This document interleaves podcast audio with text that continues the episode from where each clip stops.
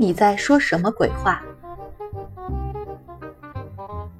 纽约布鲁克林有个意大利电台，我小时候一天到晚都在听他们的节目。我爱死意大利话那种滚动的声音了，它让我觉得好像徜徉在风平浪静的大海上。我很喜欢沉浸在这美丽的意大利语音大海中。节目里经常有爸爸妈妈在家中争辩不休的场景，你会听到一个尖嗓子说，然后又听到一个低音大声嚷，以及用力击掌的声音，真棒。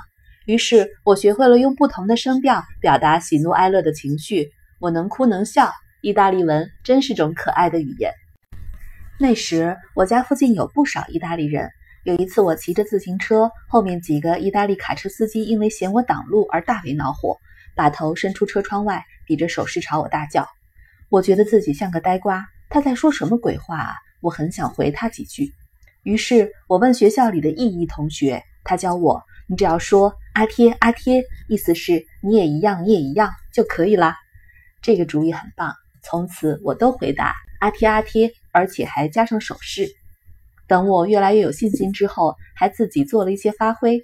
例如有一次在骑脚踏车的时候，有些女士开车挡我的路，我就用意大利语大叫，他们害怕的赶紧让开，心里大概在想：这个可怕的意大利男孩刚才说了什么可怕的咒语啊？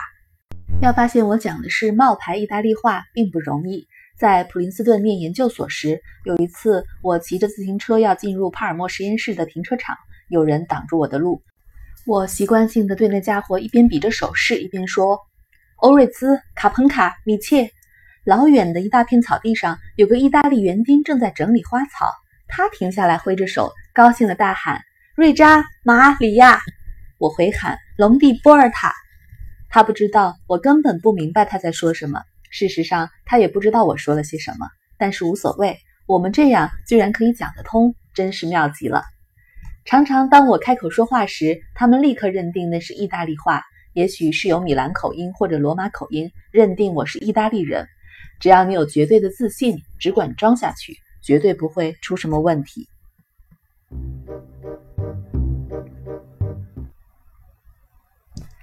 拉丁文、意大利文。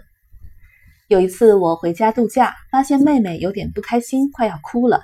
原来她隶属的女童军团要办妇女会，但是父亲出差去了。于是我说我以大哥的身份带她去。由于我比她大上九岁，因此这样做也不算太离谱。到了妇女会那边，我先坐在父亲坐的一方，但很快就觉得厌烦。这些爸爸带着女儿来参加这么美好的小宴会，却都在谈论股票市场。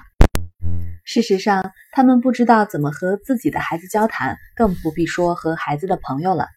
宴会进行当中，女童军站出来表演短剧、吟诗等娱乐节目。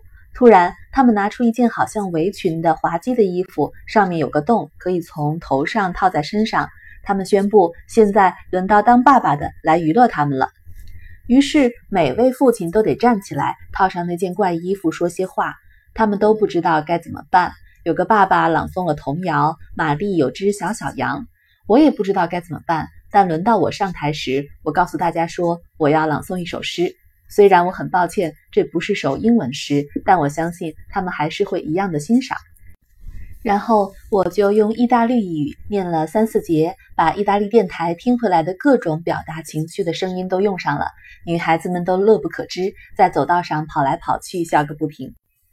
宴会结束后，女童军团团长以及学校老师都走过来告诉我，他们刚刚一直在讨论我的诗。